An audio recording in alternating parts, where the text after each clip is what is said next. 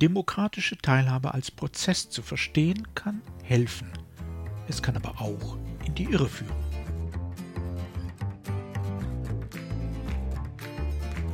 Mein Name ist Jörg Sommer und dies ist Demokratie Plus, der wöchentliche Podcast zur politischen Teilhabe.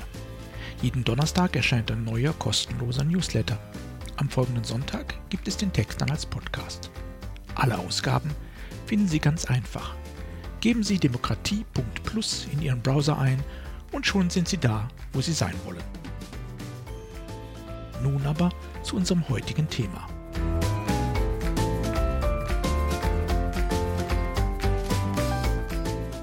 Das Manifest.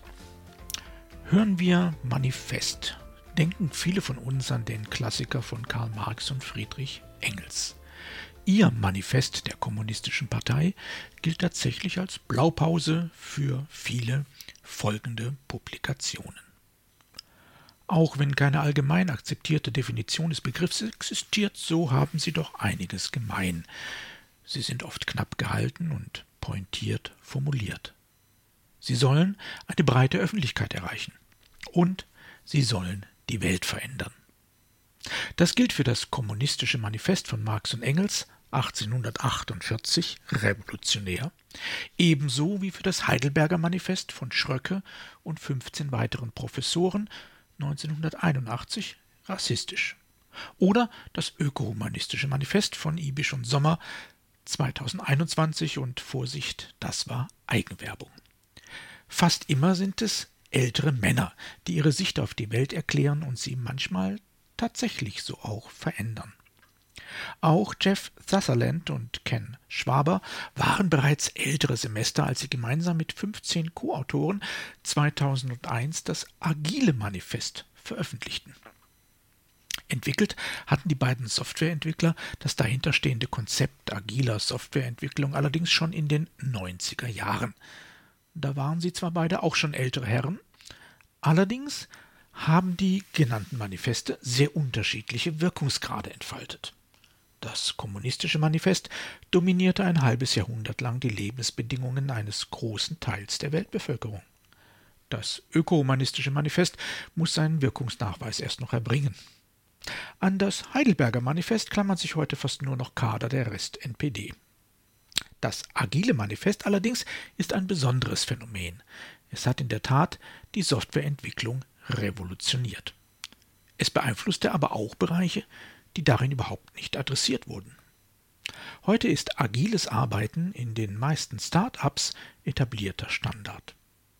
Es gibt zahlreiche Initiativen, die das agile Prinzip auch für die deutsche Bürokratie erschließen wollen, durchaus mit ersten Erfolgsmeldungen.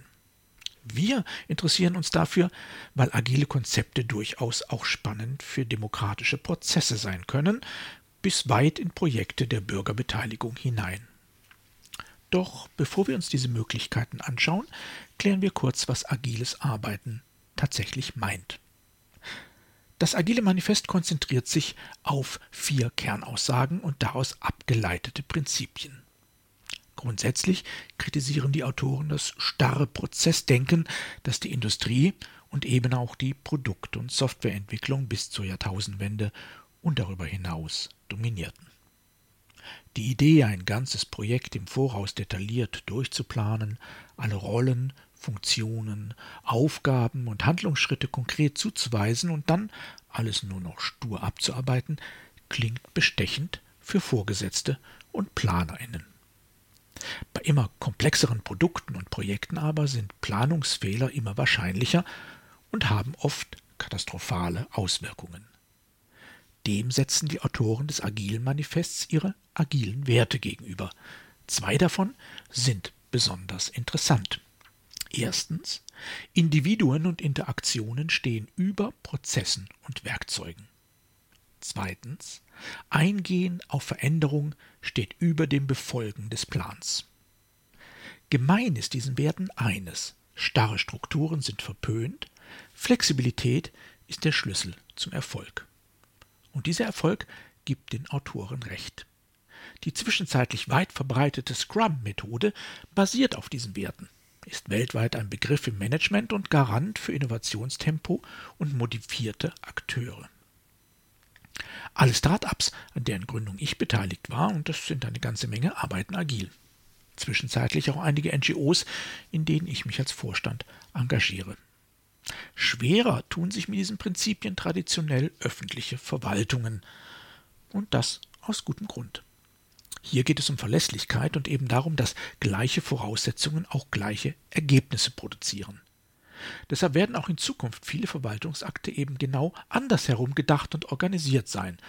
Prozesse sind wichtiger als Personen und Interaktionen und problematisch wird es dann, wenn diese Verwaltungsprinzipien auf unbürokratische Bürgerinnen und Bürger treffen.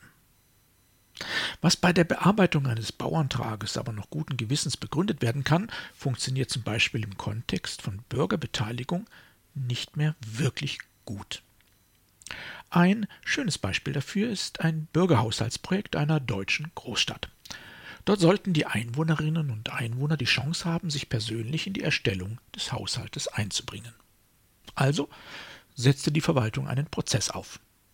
Der war intensiv durchdacht und wurde auch transparent kommuniziert. Zunächst durften alle Bürgerinnen und Bürger beliebige Vorschläge zum Haushalt einbringen. Darauf folgte ein Verwaltungscheck, der sicherstellen sollte, dass diese Vorschläge realistisch, bezahlbar und rechtlich kompatibel sind.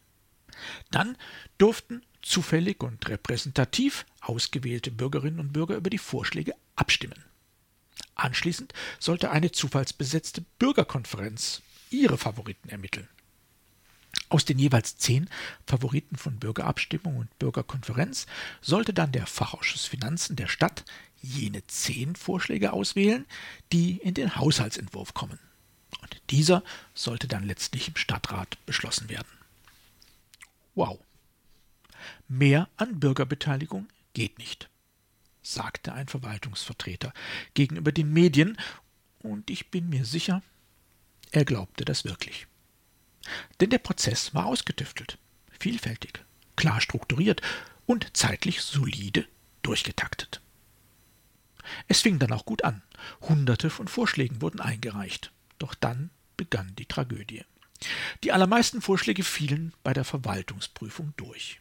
Kommuniziert wurde dies dann in der Regel mit maximaler Knappheit. Zum jetzigen Zeitpunkt nicht entscheidungsreif, war eine Antwort. Eine andere wird zu einem späteren Zeitpunkt von der Stadtverwaltung aufgegriffen oder das Thema wird bereits in der Stadtverwaltung berücksichtigt. Das war in der Regel das gesamte Feedback, das die Einreichenden bekamen. Und das für durchaus realitätsnahe Vorschläge und Initiativen. Ein Austausch, ein Dialog, eine Gelegenheit zur Erläuterung gab es nicht. Entsprechend groß war der Frust bei nahezu allen Beteiligten. Der Prozess aber lief weiter, wenn auch nicht ruckelfrei. Sogar die Bürgerkonferenz musste letztlich abgesagt werden, mangels Interesse an der Teilnahme. Das Problem bei dieser Beteiligung war der Prozess. Zugleich war eben jener aber auch die Lösung. Dieser Prozess wird am Ende zu Ergebnissen führen, denn er ist robust geplant.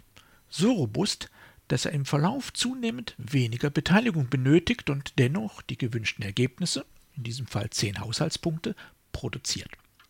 Aus Sicht der Verwaltung wird er am Ende möglicherweise sogar als Erfolg betrachtet. Aus Sicht der Beteiligung und damit auch der Stärkung von Demokratie ist er differenzierter zu betrachten. Zahlreiche Bürgerinnen und Bürger haben sich aktiv eingebracht und wurden frustriert. Sie haben keine Chance auf einen Diskurs erhalten, keine Deliberation erlebt und eventuelle Vorurteile gegenüber der Verwaltung sogar bestätigt bekommen. Warum? Weil Bürgerbeteiligung hier eben als Prozess gedacht und geplant wurde, mit klar zugewiesenen, zeitlich begrenzten und inhaltlich marginalen Rollen für unterschiedliche Bürgerinnen und Bürger zu unterschiedlichen Zeiten. Niemand hatte eine Chance, den Prozess vollständig aktiv mitzugestalten. Die Beteiligten waren Prozessbausteine, subjektiv eher beschäftigt als beteiligt. Genau hier können die agilen Werte dabei helfen zu verstehen, warum es so nicht nachhaltig funktionieren kann. Individuen und Interaktionen stehen über Prozessen und Werkzeugen, sagt das Agile Manifest. Und damit ist es ein perfekter Hinweis auf das, was in der Beteiligung zählt.